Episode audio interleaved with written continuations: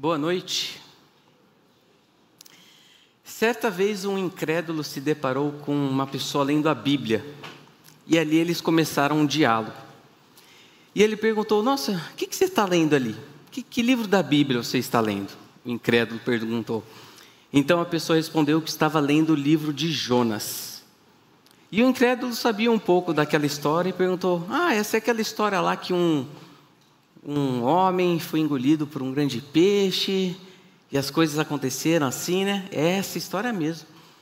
Vem cá, quero te fazer uma pergunta. Como é que você me explica essas coisas? Então o cristão respondeu: Olha, eu não sei muito bem explicar como que essas coisas aconteceram. Mas quando eu chegar no céu, irei me encontrar com Jonas, irei perguntar para ele o que aconteceu e ele ele vai me explicar e tudo certo com isso. Então o incrédulo perguntou: Mas se ele tiver ido para o inferno? E o cristão respondeu: Bem, nesse caso você mesmo pergunta para ele. Essa pequena história nos ilustra um pouquinho daquilo que iremos abordar hoje, a nossa interação com as pessoas que não creem, as suas dúvidas, seus questionamentos que podem ser legítimos ou não a pretensão de uma das partes em se ter uma resposta e a postura inadequada ou uma postura arrogante por parte do cristão. O tema dessa noite será conhecer a Deus e permanecer humilde. E nós temos um problema a ser resolvido. E sobre ele nós vamos nos debruçar essa noite. Semana passada, o Fábio Gregório introduziu essa série trazendo uma frase do John MacArthur. E ele dizia o seguinte: A incerteza é a nova verdade. A dúvida e o ceticismo foram canonizados, ou seja, tornados absolutos, inquestionáveis, como uma forma de humildade. Então, hoje em dia, é humilde dizer que não se sabe, que não se tem certeza. O que sai disso é arrogância, é orgulho. E por isso, John MacArthur também diz: na perspectiva pós-modernista, a certeza é considerada inerentemente arrogante, elitista, intolerante e opressiva e, portanto, sempre errada. No decorrer da série Luz na Escuridão, nós iremos abordar tanto nos cultos quanto nas salas de escola bíblica sobre a vontade de Deus, sobre a certeza que nós temos nos caminhos que o Senhor coloca diante de nós. Nós podemos sim ter convicção, ter certeza de que nós estamos desfrutando e vivenciando aquilo que é real e não uma enganação. E nesse mundo marcado pela incerteza, pela dúvida, pela escuridão, aqueles que se dizem ter alguma direção são, portanto, considerados orgulhosos.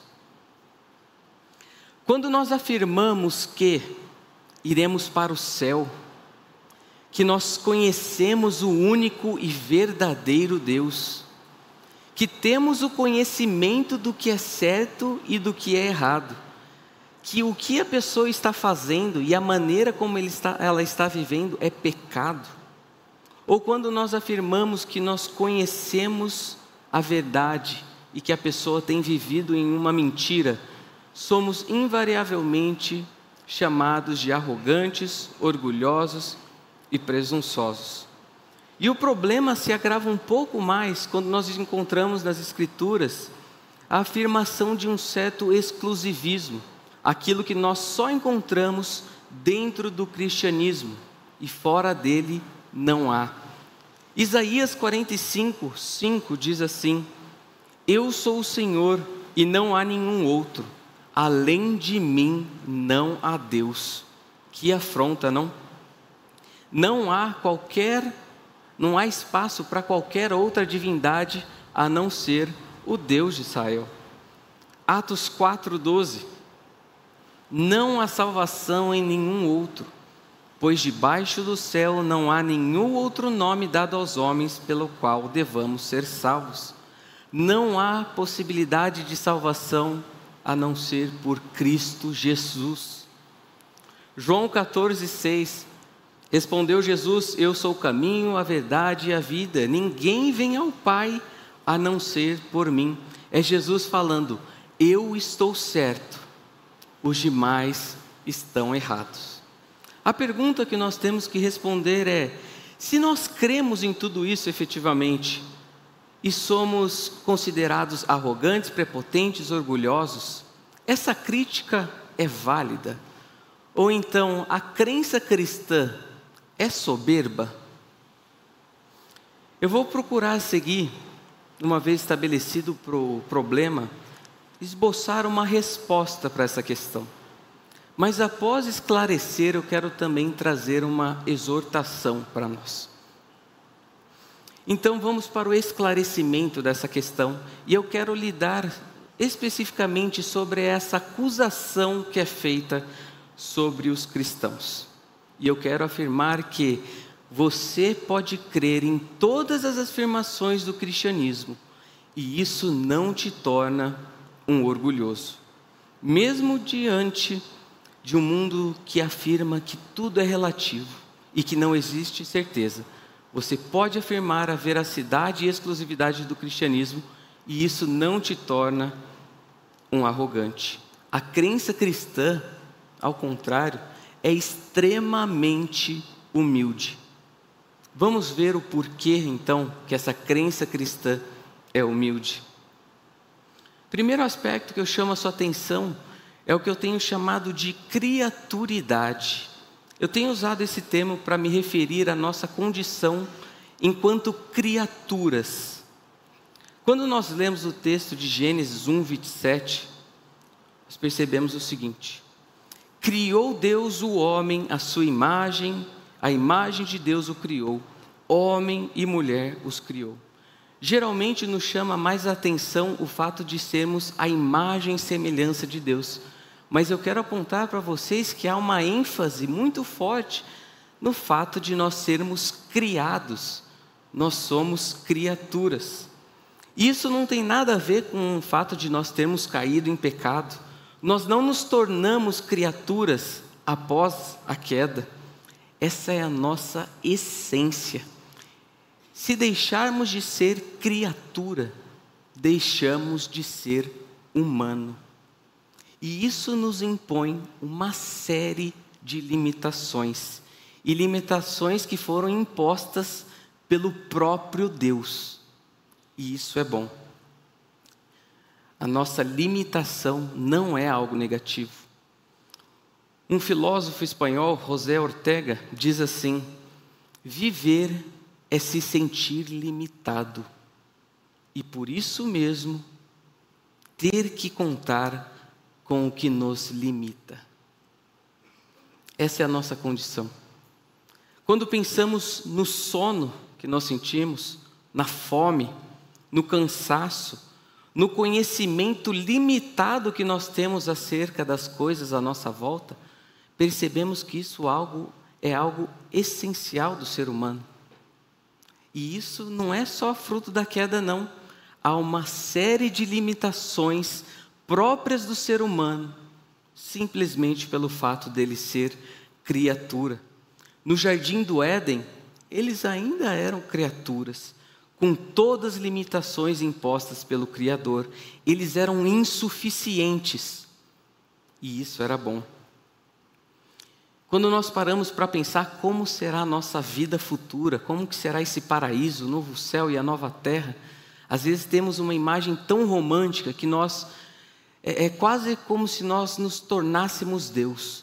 A gente acha que a gente vai entender tudo, que todas as coisas vão fazer sentido, que a gente vai ter poder para fazer uma série de coisas ainda no céu, no novo céu, na nova terra, ainda lá seremos criaturas glorificadas, mas criaturas.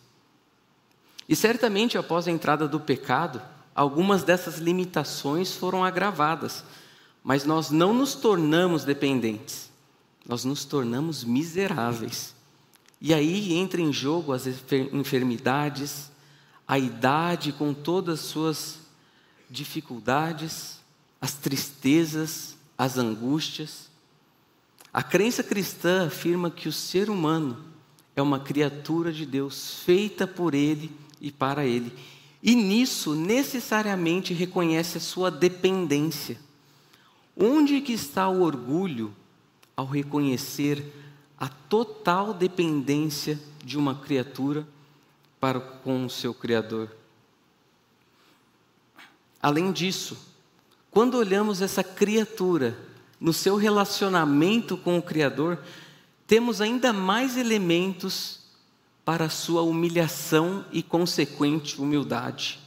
E eu quero trazer para vocês alguns desses elementos.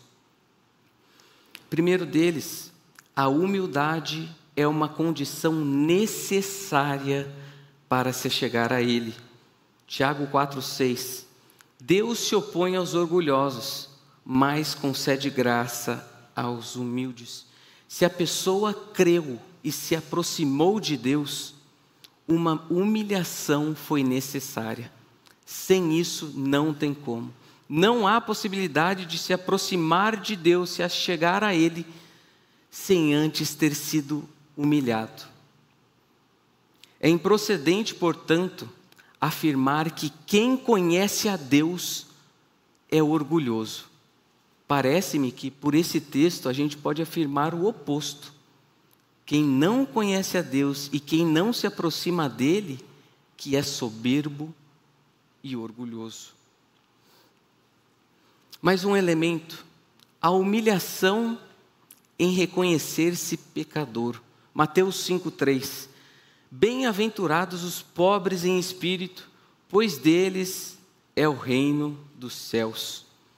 Aqueles que participam do reino são aqueles que se reconheceram como pobre, falido, miserável, um mendigo espiritual sem qualquer bem para oferecer a esse Deus. É alguém que se reconhece miserável. Não há salvação sem passar por esse primeiro passo uma humilhação e um reconhecimento da sua real condição. Entretanto, aqueles que possuem uma postura soberba e arrogante, esses sim que deixam de participar do reino. São esses que perdem o banquete que o Senhor oferece. Essa é uma festa que só participa aquele que é pobre em espírito e se reconhece como um.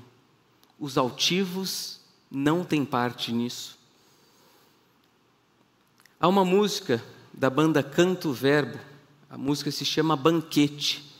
E ela ilustra bem o que, que nós estamos tratando essa noite.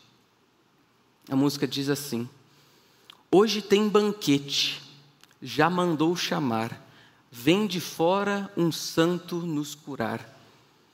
Para os pecadores reservou lugar, saiu pelas ruas a gritar.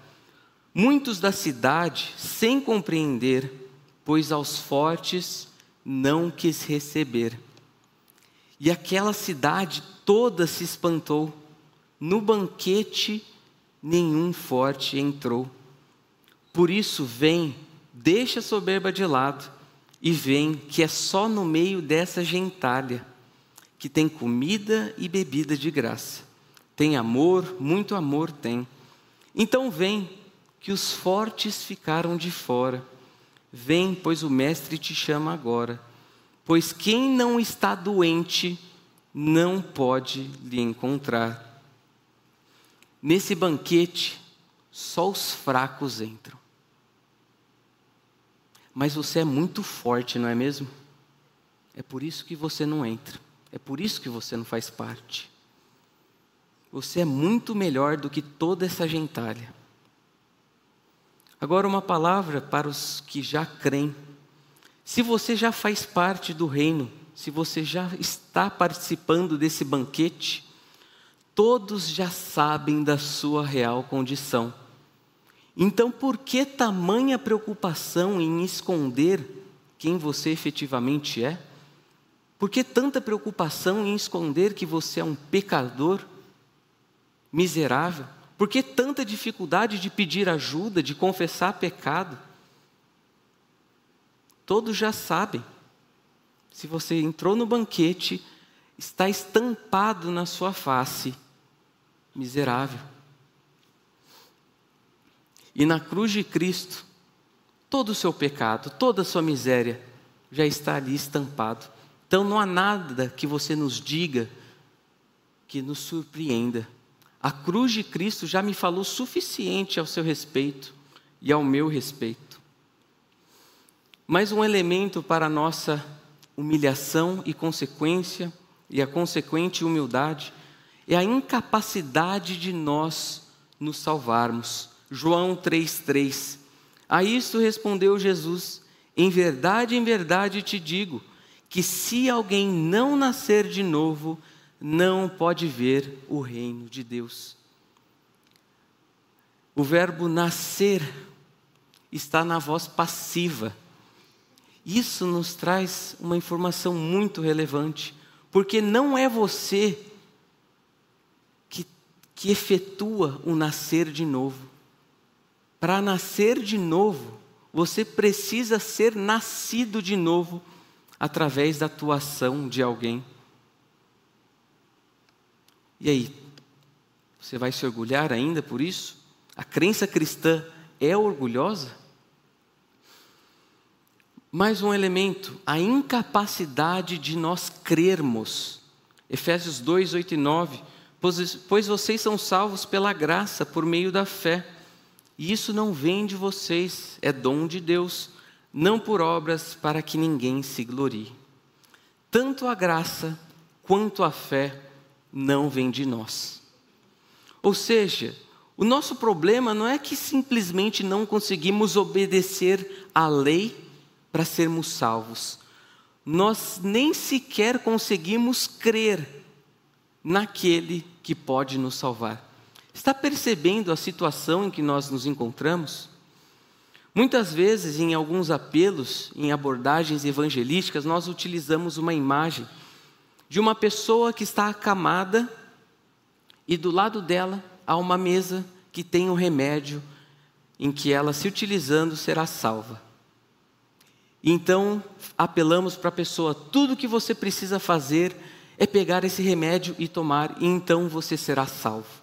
Como se assim fosse a nossa fé em Deus. Para essa ser uma imagem um pouquinho mais justa, esse homem enfermo e acamado deveria ser descrito como um cego, de tal modo que ele não pode ver o medicamento. Não somente isso, a sua mão teria que estar imobilizada, paralisada, de modo que ele não o alcança, que ele não pode apanhar o remédio. E seu coração deve ser demonstrado com uma postura não apenas de quem tem alguma certa desconfiança se o medicamento é eficaz ou não. O coração dessa pessoa é marcado com um ódio profundo ao médico. 1 Coríntios 12, 3 diz: E ninguém pode dizer, Jesus é Senhor, a não ser pelo Espírito Santo. Portanto, dentro das Escrituras, não há espaço algum para afirmação de que a crença cristã é soberba, é altiva. Pelo contrário, a descrença, sim, pode ser considerada arrogante. Agora eu quero partir para uma exortação para nós. Porque, mesmo não existindo um único motivo para a nossa soberba e vanglória, isso é o que acontece muitas vezes. Então eu estou chamando a atenção de nós cristãos. E para algumas maneiras em que o nosso orgulho se manifesta diante de Deus. A primeira delas, se achar a fonte da verdade. O fato de você se converter e viver ao lado do seu Senhor não te garante que você esteja certa, que você esteja certo em todas as circunstâncias. Você não é o portador último da verdade. Portanto, cuidado naquilo que você afirma ter tanta certeza, naquilo que você diz saber de tudo. Isso não significa que você tem toda a verdade. E a nossa proposta com essa série não é mostrar como, olha só, os cristãos têm a resposta para isso, para isso, para aquilo, ele sabe de tudo. Portanto, o cristão, o indivíduo, é ele o portador da verdade. O cristão é um portador seguro da verdade. Não é. Significa que você conhece aquele que é a verdade, que você conhece aquele que possui toda a verdade que tem a última palavra sobre todas as coisas. E você é dependente desse Deus para conhecer qualquer coisa à sua volta, sobre o certo, o errado, sobre a verdade, sobre a mentira. Quando você defende alguma coisa e quando você se posiciona com convicção, não é porque você é o portador da verdade, mas porque você está seguindo os pensamentos de Deus após Deus. Você é, você é dependente da interpretação que esse Deus dá acerca de tudo à sua volta. E você segue com Ele. Então, não bata no peito achando que você tem a verdade. E isso é humilde. Eu estou dependendo de alguém para me dizer o que é bom, o que é ruim, o que é certo e o que é errado e o que ele disser, ele sabendo muito mais do que eu, irei me curvar a isso. Portanto, a Bíblia não te autoriza a ter essa postura de sabichão, aquela pessoa que sabe tudo da realidade. Você é bom nos esportes, tem a sua opinião sobre o campeonato brasileiro, você sabe sobre a guerra, você sabe sobre política, você sabe de economia, tudo. A pessoa lança algum tema, você, opa, não, é isso, é isso, é isso. A Bíblia não te autoriza. Siga os pensamentos de Deus. Seja dependente da interpretação que ele fala. E então, daí então, você pode ter convicção. Uma vez contaram, o Ed Catmull conta que conhecendo e trabalhando com o Steve Jobs, o ex-fundador, o antigo fundador, um dos fundadores da Apple e o ex-CEO ali dessa mesma empresa, e também da empresa Pixar, que produz alguns filmes, ele conta que uma vez perguntaram para o Steve Jobs a seguinte questão: O que você faz quando alguém não concorda com você? E a resposta do Steve Jobs foi: Eu explico até a pessoa entender. Ou seja, para ele não tem como alguém entender aquilo que ele está falando e chegar a alguma conclusão diferente, pois ele tem toda a verdade. E às vezes você pode falar: eu estou sendo questionado e eu estou, na verdade, eu estou sendo questionado, eu estou sendo perseguido, porque eu sou cristão e eu estou defendendo a verdade. Pode não ser o seu caso. Talvez você esteja sendo perseguido porque você é chato. Amém? Mas nós demonstramos também orgulho na nossa pretensão ou intenção de entender todos os caminhos do Senhor.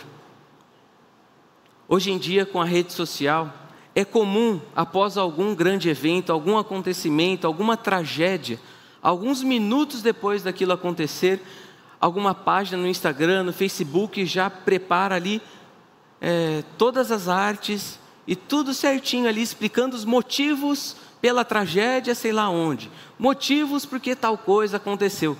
Às vezes não dá nem tempo da coisa acontecer, eles já deixam pronto ali. Então eles têm respostas. E nós percebemos isso acontecendo nas Escrituras, no livro de Jó. Com toda aquela calamidade sendo vivenciada por ele, por sua família e seus amigos ali dando explicações. Deixa eu te explicar, Jó, o que, que é que está acontecendo com a sua vida. Mas nós vemos também Jó exigindo respostas da parte de Deus. Qual situação você tem passado e você tem vivenciado e está à espera da parte de Deus por uma resposta? Você está procurando entender os motivos por que certa coisa aconteceu? Descanse no Senhor. Tenha uma postura de falar: Senhor, minha vida está em Suas mãos. Faz conforme te apraz. Do contrário, você jamais encontrará descanso para sua alma. Mas você fica naquela questão: ah, eu preciso entender, eu preciso que isso faça sentido, eu preciso de respostas, Deus. Abra mão disso. Tem um caminho mais excelente para você trilhar, em humildade e submissão a esse Deus.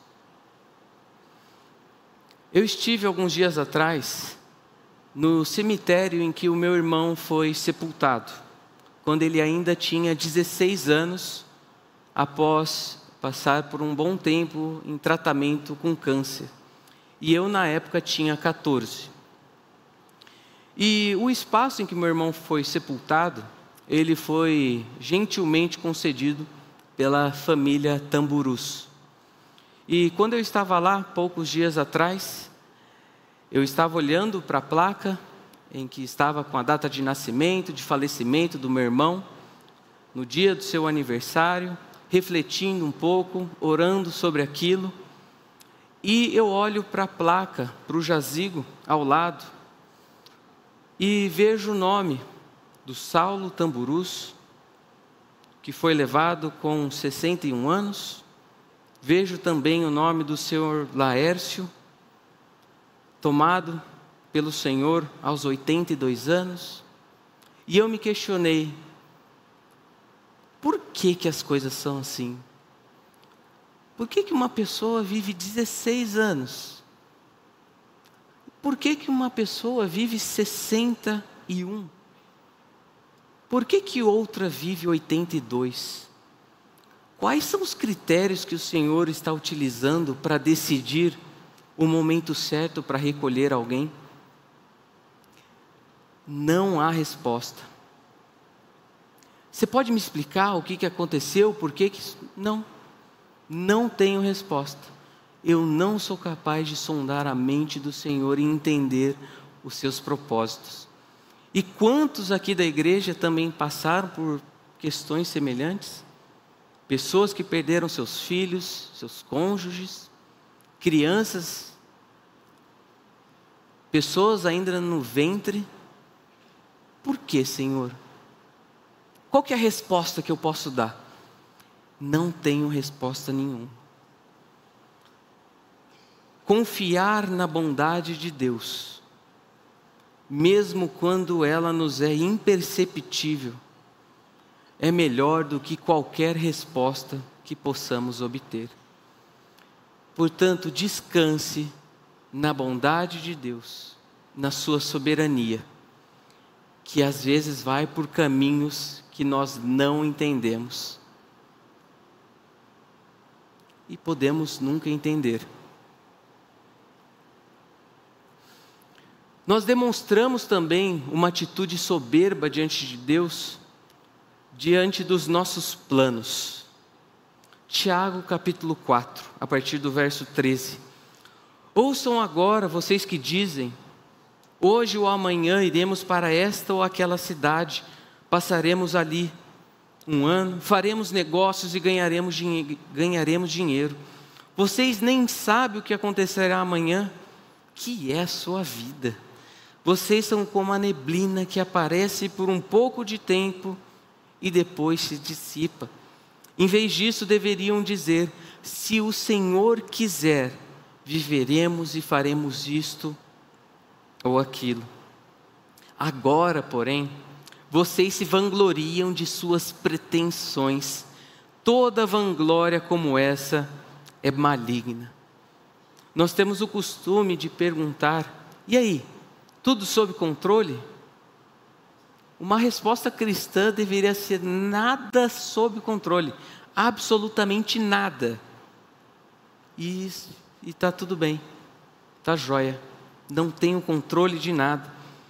Eles estavam aqui demonstrando a sua arrogância, a sua petulância diante de Deus, achando que poderiam controlar o tempo, a geografia do lucro, qual é o lugar que eles podem ir para ter mais dinheiro, o controle sobre o tempo, o controle sobre as negociações, o controle sobre os resultados financeiros.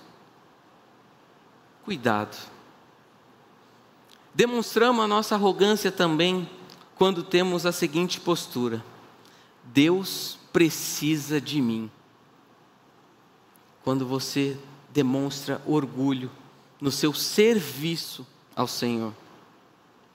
E às vezes o pensamento da pessoa é: eu compreendo que para minha salvação, para minha jornada de caminhada, é, para ser salvo, eu realmente precisei da graça do Senhor. Eu precisei me humilhar, reconhecer que eu era falido e aí então eu fui salvo. Mas a partir de agora, todo o restante da minha vida será conduzido por mim.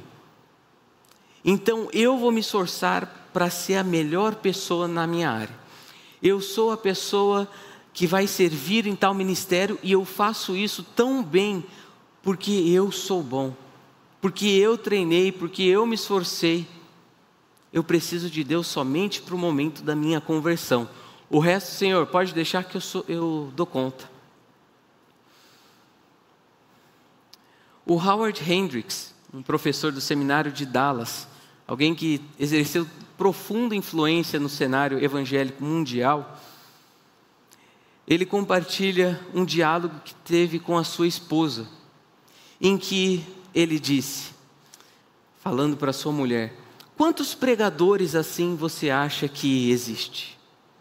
Pessoas boas, fiéis, bons comunica comunicadores, bíblicos, Quantos? E para sua surpresa, ela respondeu: Um a menos do que você está imaginando. 1 Coríntios 4,7 diz: Pois quem torna você diferente de qualquer outra pessoa? O que você tem que não tenha recebido? E se o recebeu, por que se orgulha, como se assim não fosse? A pessoa nessa condição esqueceu quem concede tais dons. Nós temos, deste modo, exortação suficiente para perceber que uma postura orgulhosa diante de Deus é abominação. E temos elementos suficientes para tomar cuidado com isso. Nós vimos até aqui uma crítica que eu considero injusta, feita aos cristãos, de que a crença cristã é orgulhosa. Mas se por um lado há uma crítica injusta que não é procedente, nós vemos também que há momentos que esse cristão, mesmo não tendo nenhum motivo, mantém essa postura diante de Deus. E caminhando para a nossa conclusão, eu gostaria de compartilhar com vocês a história de um homem que conheceu a Deus, que teve experiência com Deus, e por conta disso, ele teve que ser humilhado. E essa passagem nos mostra mais uma vez a relevância desse tema e o perigo que existe em conhecer a Deus, passar a ter convicções, ter declarações verdadeiras acerca da realidade, mas por causa disso se tornar soberbo. 2 Coríntios 12, do verso 2 ao verso 10.